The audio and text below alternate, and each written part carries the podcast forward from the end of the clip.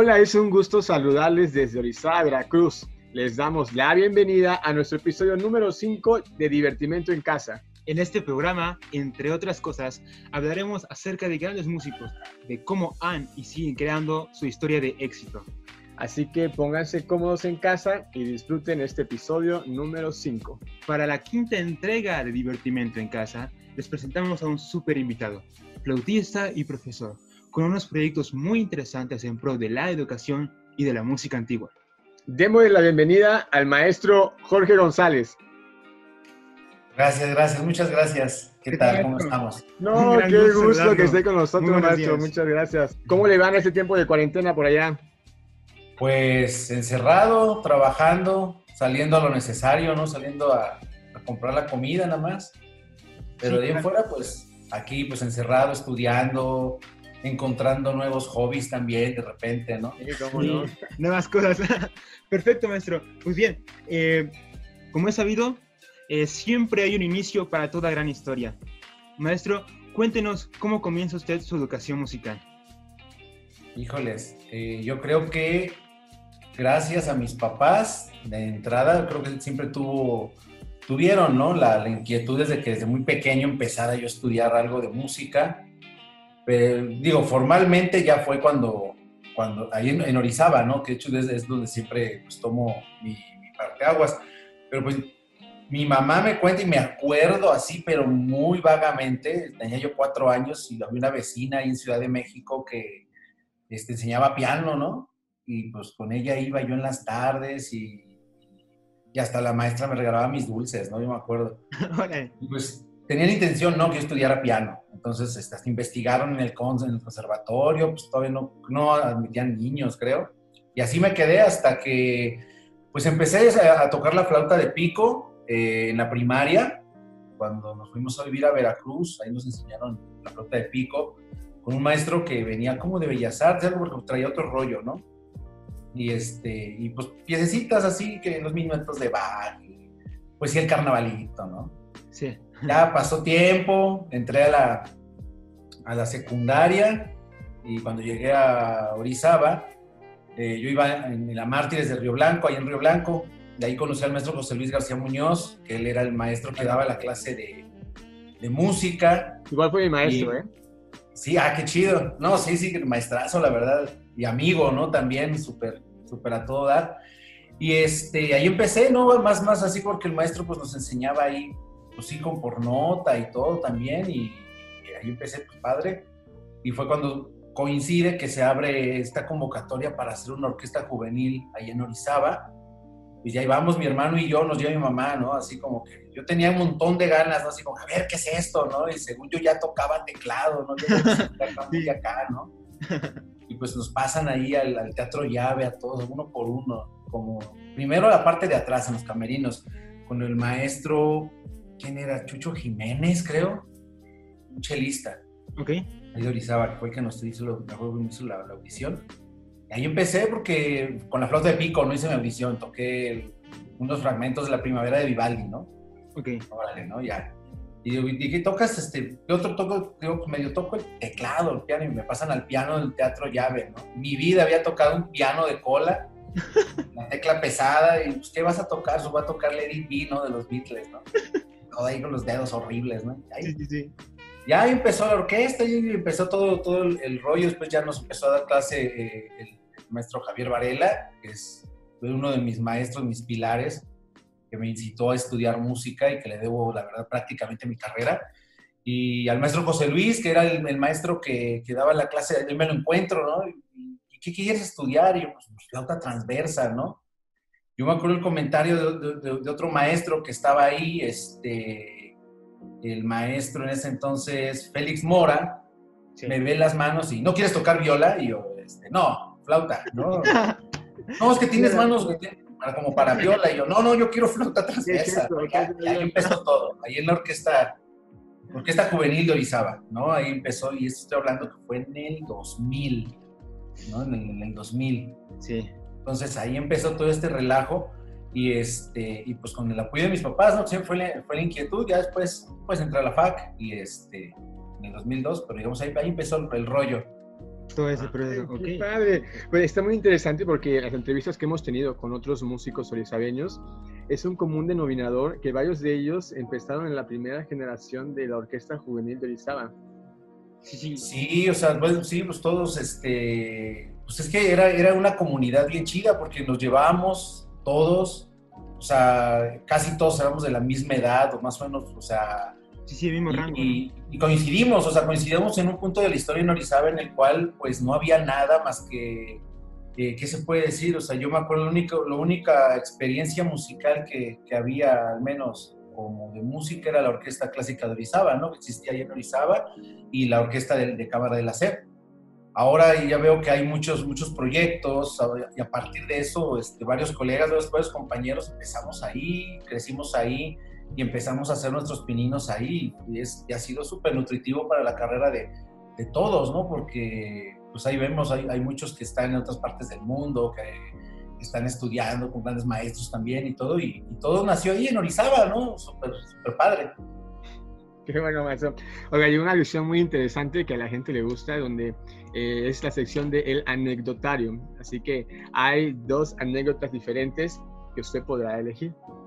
Híjole. Sí, ambas sí. no las va a contar, pero usted va a elegir con cuál empezar. empezamos. Oiga, ¿Ya tomó usted café? Aquí está, bien. Ah, y más aquí en Jalapa, bueno, la región Jalapa, Orizaba, el café es obligatorio, ¿no? Bueno, porque yo tengo unas tazas muy bonitas aquí. No sé si logra ver esta. Dice, eh, ¿ya ayudaste a alguien hoy? Ya, ¿Ya ayudó a alguien hoy? Yo creo que sí. Ahora, ¿ya, ¿ya abrazaste a alguien hoy? Sí, sí, también, ¿cómo no? Lujo. Bueno, aquí en cada taza eh, hay eh, una anécdota diferente y la otra. ¿Con cuál quiere empezar? ¿Con eh, ya ayudaste a alguien hoy o ya abrazaste a alguien hoy? Las dos son buenas, pero a ver, la, la de ya ayudaste. Ya, ya ayudaste a alguien hoy. Vamos a ver. Super. Listo. Vamos a empezar con la anécdota de escenario. A todos los músicos en corta o larga experiencia hemos tenido alguna experiencia embarazosa en el escenario, tal vez algún momento incómodo, algo, sí, algo incómodo, tal vez en su vida como estudiante, en su vida profesional. ¿Usted recuerda alguna anécdota de así vergonzosa que le haya pasado en el escenario? Híjole, es una vergüenza, una vergüenza así, tal vez con el público, eh, y fue hace un poquito más de 10 años. Yo, eh, tocábamos, estábamos en el Teatro Llave, estaba tocando con el maestro Javier Varela, eh, con mi hermano, en, él en el vibráfono, y en flauta estábamos, eh, era un concierto navideño que habíamos organizado y todo esto, se nos va la luz. No, se nos va la luz, ¡tra! ¿no? O sea, eh, y prácticamente, no me acuerdo si fue durante la última, ya era la última pieza o estábamos en pleno popurrí, popurrí que había yo escrito este, para tocar los tres juntos, y se nos va la luz así, ¿no? De repente, sí. ¿no? Y el teatro lleno, o sea, el teatro estaba, o sea, lo, lo, lo que estuvo súper padre fue que el teatro estaba lleno, o sea, y había venido también un amigo a verme desde Jalapa y vino con su mamá en un coche, o sea, se vino rapidísimo oh. y no le tocó ver nada, ¿no? Así, este, no. aparte, o sea, pero creo que fue la vergüenza con el público porque se fue y nos quedó, ¿y qué vamos a hacer? O sea, se quedó oscuro el, el, teatro, ¿no? Ni para, pues, de oreja o de memoria o así. Sí. Y ya, pues, este, pues ahí hablando, no, pues se fue la luz, no se puede hacer nada, no sé qué. Y, este, y regresa la luz, pero ya se había ido casi todo el teatro y así como que, me acuerdo que mi papá estaba tras bambalina así de, este, órale, pues ya toquen otra vez, ¿no? Digo, no, ya, se fue la gente, ya. Sí, ¿para Pero sí, me, yo, yo, me acuerdo que me quedé así como con, con agüitadón, así como que, chale, no, ya terminado, es que se sintió feo, ¿no? Nunca me había pasado claro. así. Se quedan las ganas de haber terminado la pieza. Ah, sí, o sea, por más de que haya sido algunos villancicos o lo que quieras, pero fue una experiencia en la cual, este, pues no, no queda en tus manos pero pues es el ambiente navideño, la gente está ahí, pues es otro, es otro aire que se respira en esas fechas. Y pues nos pasa esto y así como de, no o sea, ya, ¿qué, ¿qué, pasó, no? Sí, ya lo continuaron el concierto. No, ya no, o sea, pero ya estábamos terminando, o sea, ya era la, ya era la parte final, ¿no? Y, y más... ahí debe estar eh, grabado, ¿eh? Ah, súper, a ver si luego la, la grabación. Pero y más como usted dice que estaba, que estaba lleno el teatro y, y en esos tiempos era muy difícil llenar el teatro, el teatro llave. O sea, yo creo que todavía más la, eh, pues este, la frustración de haber tenido un teatro lleno y de no haber podido concluir el concierto. Sí, sí, sí, sí, sí se siente feo porque yo me acuerdo en esos tiempos que íbamos a tocar mucho para allá y que tocábamos, cuando hacíamos recitales este, con el maestro Javier y todo, eh, pues había gente que nos apoyaba con la, con la publicidad, bueno, siempre los papás ahí, los, las tías, todo, ¿no? Así que a pegar carteles, poner aquí y por allá, pero yo creo que la gente se, se enteraba y todo, y, había una, esa labor bien padre porque, pues, este, iban tus amigos, tus familiares, gente que te conocía, eh, y de repente iba gente que tú no conocías y te dabas a, conocer, ¿no? Yo me acuerdo que ese recital, pues me has tocado piezas, tanto mi hermano con Javier, unos ragtimes y no sé qué, yo he tocado Bach y las orillas de España, de Madame Maré, la fantasía de Telemann por ahí, y después ya tocamos los villancicos, que era como, y unos tangos, me acuerdo que había arreglado unos tangos. Qué madre. Sí, ¿no? Entonces era, creo que Javier había tocado también solo. Entonces era así como que pues, de chicle y de dulce, ¿no? Sí, sí, claro. Pero este, era padre porque eh, pues se llenaba el teatro y, efectivamente eran, eran tiempos pesados en el aspecto que no había tanto movimiento como yo lo veo ahora, ¿no? Yo voy a Orizaba y veo que hay cartelera y esto, el otro, el otro, digo, o sea, qué envidia porque cuando yo empecé a estudiar ahí en, en Orizaba, pues no, no había ese movimiento cultural tan fuerte como lo existe ahora, ¿no? Sí, ahorita ya afortunadamente la, la creación de público se ha ido avanzando bastante. Yo quería preguntarle, profe, eh, tal vez no en, en, el escenario, pero como flautista, porque igual soy flautista, algo que le ha pasado, rapidísimo le cuento que algo que me pasó a mí, eh, estábamos en ensayo, eh, fue como el break, y yo dejé mi pícolo en, en mi silla y alguien puso unas hojas sobre mis sillas donde está el pícolo. Vamos, regresamos a ensayo, listo, lo que sigue. Yo llego, me siento y cuando siento, ¡ay! Digo, troné mi pícolo. Ay. Como flautista, maestro, ¿a usted le ha pasado alguna así anécdota interesante? De, de, con el instrumento. El instrumento, sí, con el instrumento. Ah, sí. Estábamos eh, en un recital eh, en el Museo de Antropología aquí en Jalapa y este, cuando estudiaba con la maestra Natalia. Y antes de salirme, todavía tiene el trancazo, ya se lo sacaron, pero todavía se le marca un poquito. Este trancazo tiene aquí la pata de mi flauta. Fue porque pues, estábamos ya afuera del, del, museo, pues esperando pasar y todo. Y, este, y, a ver, y estaba yo tomando agua afuera del museo, pero no te dejaban adentro de las instalaciones. Estoy tomando mi agua y con mi flauta de este lado. Y ves que luego por, por el clima se, el, el metal pues, se cae la pata en el piso del, museo que es como mármol. Cae así. Y estaba con otra compañera, con, otra amiga de la facultad y me dice, no manches, no sé qué. Y así, la levanto y digo, vi el trancazo, como no, no, no le pasó cosa tan fea. A ver, ¿funciona? No, sí, sí funciona. Y creo que esa, ese, ese, recital, la parte de tocar, este, la partita de Bach, tocaba yo la sonata de Poulenc. Entonces, pues, tiene cosas graves, ¿no? Entonces te quedas así de, ay, ay, ay, ay, ay, ¿qué va a pasar? No, no. Ya después de eso, este, pues sí le tuve que mandar a que le revisara, pero hasta apenas le sacaron el, sacaron el golpe, ¿no? Así bien, o sea, que no, se notaba algo, ¿no? Sí, pero, pero bueno. Un trancazote. En ese concierto no pasó a mayores, así sí pudo sacar. Sí, no, no, no, o sea, afortunadamente la pata de la flota funcionó, ¿no? O sea, no pero sí te quedas con el viaje ahí de que a ver a qué hora no falla. sí, sí. Sí, obviamente se desconcentra y no me permite a uno sacar el 100 Y más si era previo al concierto. Sí, no. Profe, vayamos con la taza número 2. Ya escuchaste a alguien hoy.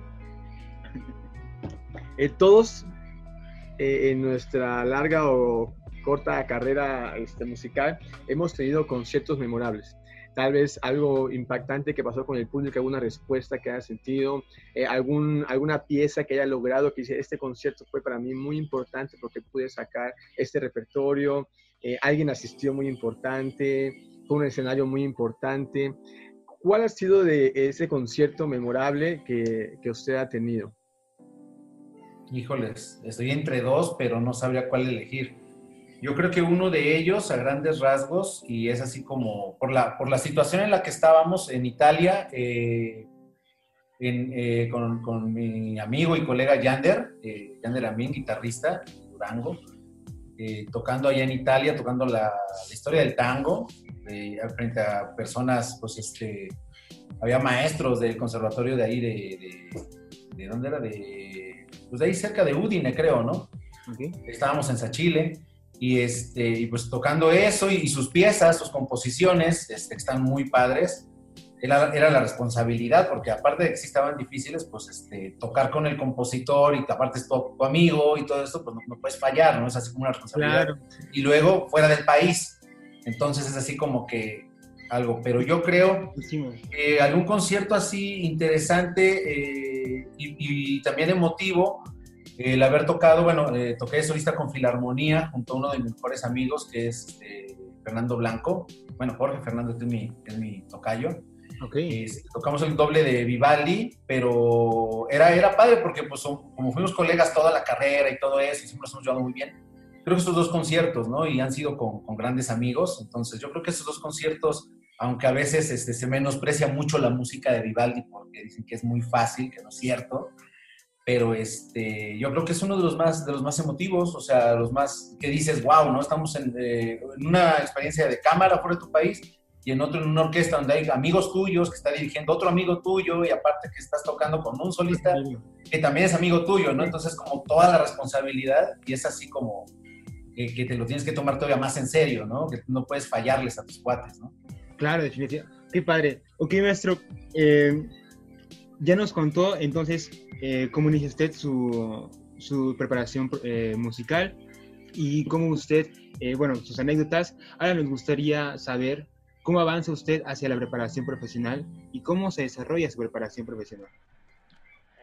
Pues mira, como decía, ¿no? Este, estando dentro de la, de la escuela de música de la orquesta de Orizaba, sí. tuvimos la fortuna, yo creo todos los colegas, de que tuvimos a maestros buenos que nos prepararon para, para entrar a, la, Facultad de Música aquí en Jalapa, ¿no?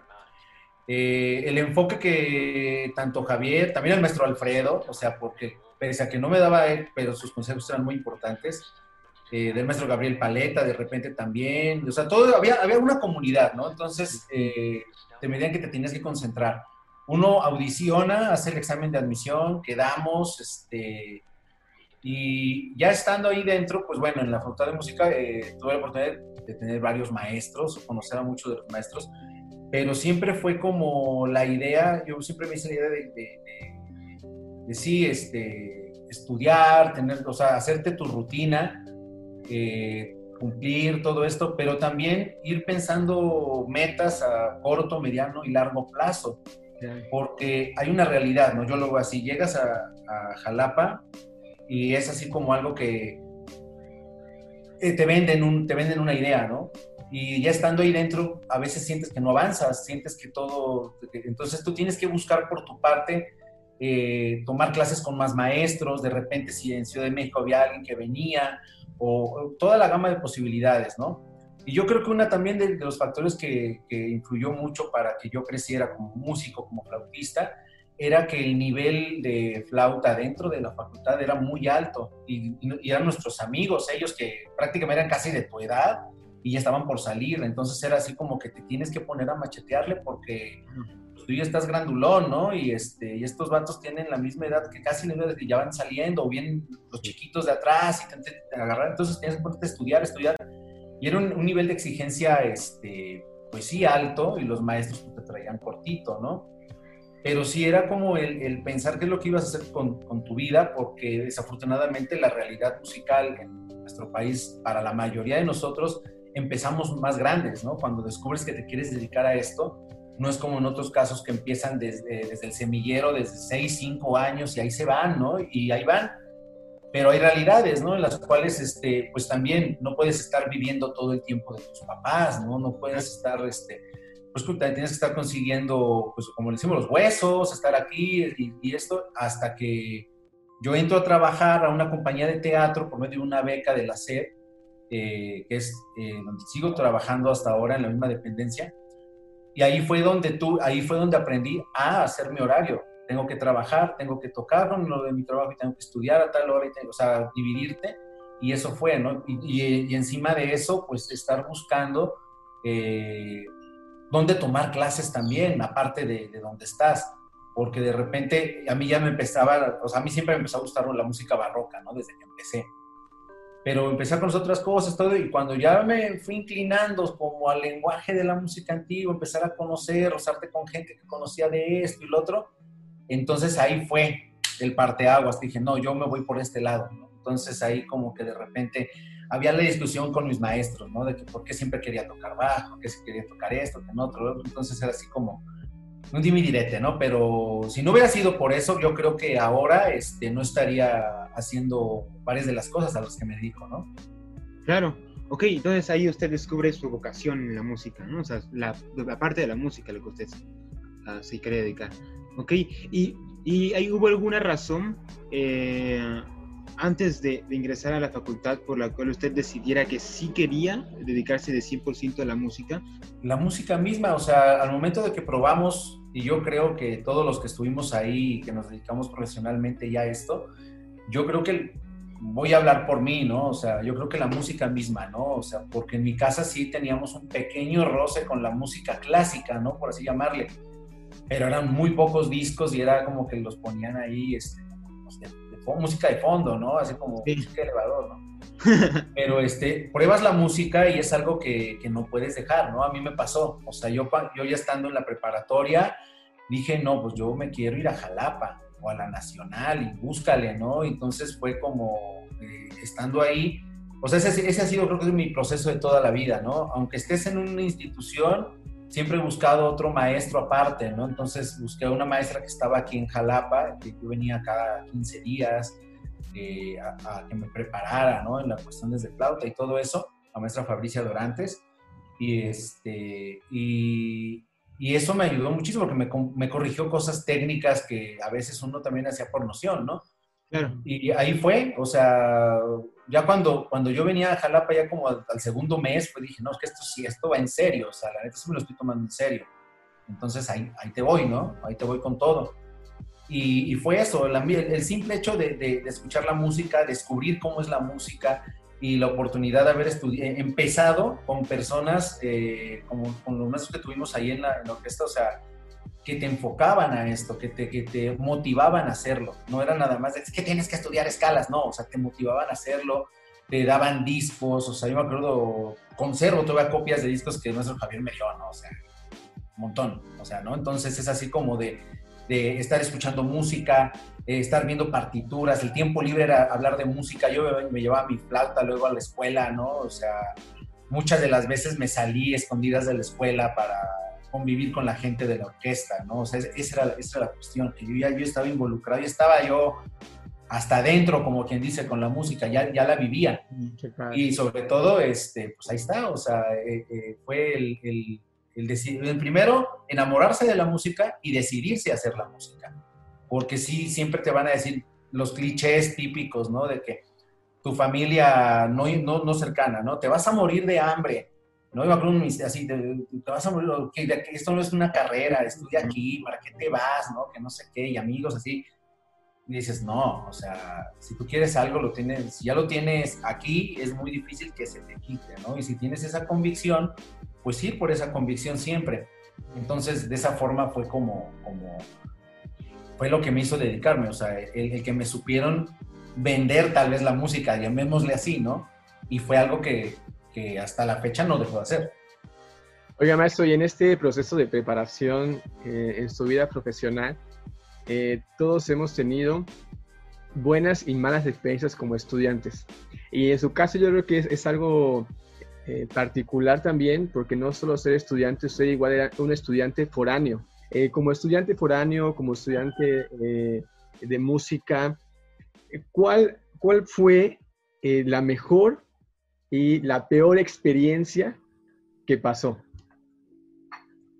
Yo creo, a ver, la, mejor experiencia, yo creo que fue haber conocido ciertos maestros dentro de la, de, la, escuela, o sea, que te daban consejos, que te enseñaban todos a, por todos los maestros que uno pasa, algo les aprendes, ¿no? Pero la mejor experiencia que, pude haber tenido ahí en la, durante mi formación, voy a hablar de la Facultad de Música, este, fue el haber convivido con flautistas eh, de gran nivel, o sea, en su tiempo, que te hacían motivar a, estudiar, ¿no? Más que los maestros, eran los compañeros. ¿sí? Porque tú veías que en el concierto de fin de semestre se agarraban a trancazos con uno ahí arriba, o sea, en el escenario, en, la, en, el lugar más sagrado de un músico, que es el escenario. Llámese como se llame, teatro, templete, a nivel de piso, es el escenario y es donde uno se desarrolla. Ahí les aprendías a tus compañeros, veías, aunque fue, al que fuera de menos nivel, al de mayor nivel, ahí aprendías. De repente nos dábamos consejos, ¿no? O sea, yo me acuerdo, o sea, tuve muy buena relación con varios de ellos y eso fue, esa es la mejor experiencia que tuve. Eh, viví una época eh, con mis compañeros flautistas, violinistas, chelistas, o sea, pues sí, ¿no? De los cuales aprendías, ¿no? O sea, era, era una experiencia padre. Más, más que decir, ay, es que, tú estuve en la clase de fulano, de sultano. No, yo creo que fue que, que fui conociendo gente y personas indicadas que te daban los consejos correctos en el momento que los necesitabas, ¿no? O sea, podría citar varios, ¿no? Alguno de ellos, el maestro Fernando Ávila, por decir, ¿no?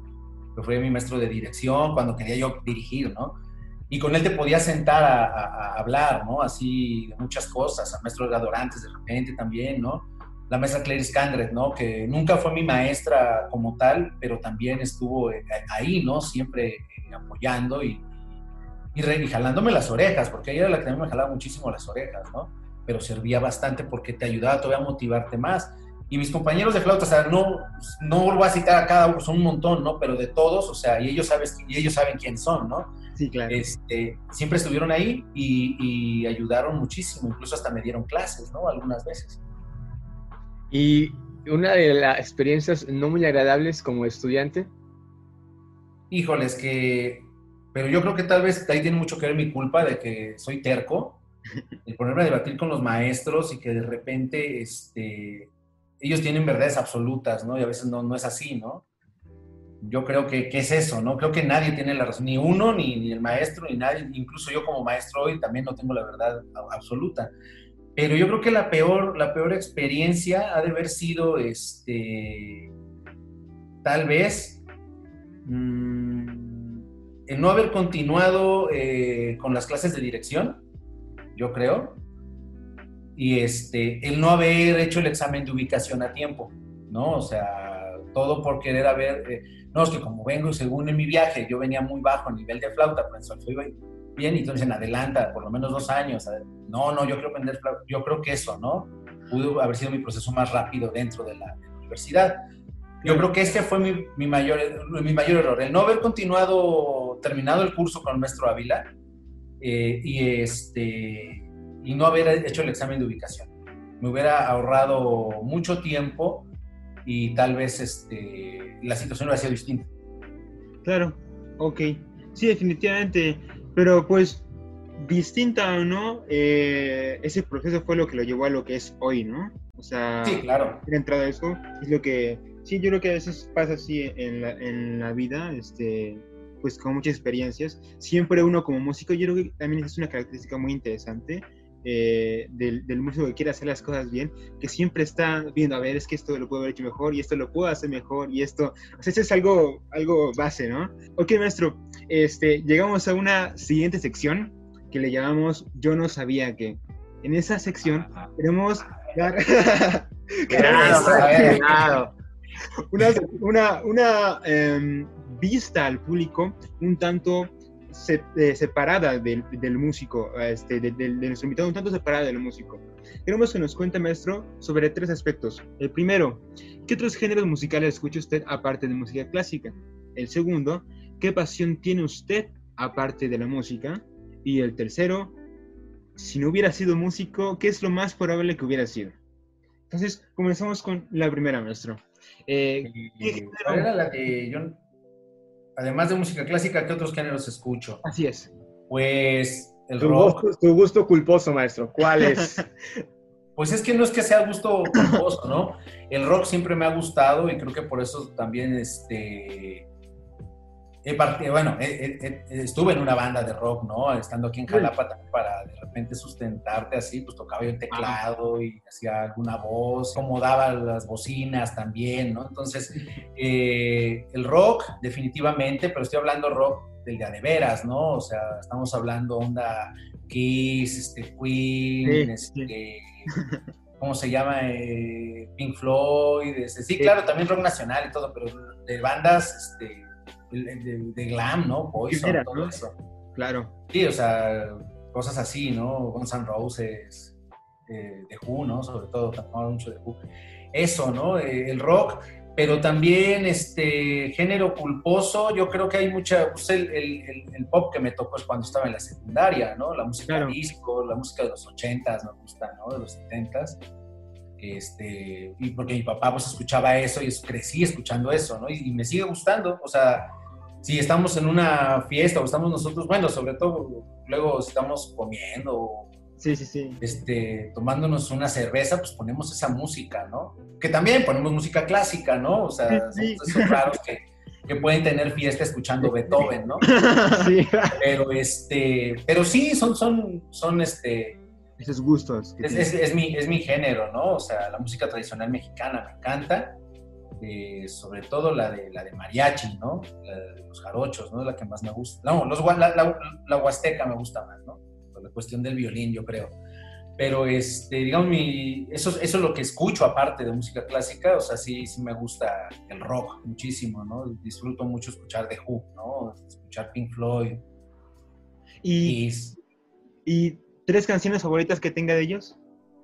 Ah, Híjoles, de, de Who, eh, ay, ¿cómo se llama esta baba? O'Reilly, ¿no? La, ¿O cómo va, tal vez? Eh, de Guns N' Roses, yo creo que es este November Rain y la de. Ah, Welcome to the Jungle, creo que son las que me gustan, ¿no? Ok. Sí, muy buenas. las que no faltan en la playlist. sí, claro, las que sea uno de memoria. Oiga, además, aparte de, aparte de la música, que es a lo que usted se dedica y lo que le ha apasionado eh, desde que era chico, como nos ha contado, ¿alguna otra cosa que usted haga, que le apasione, que le guste?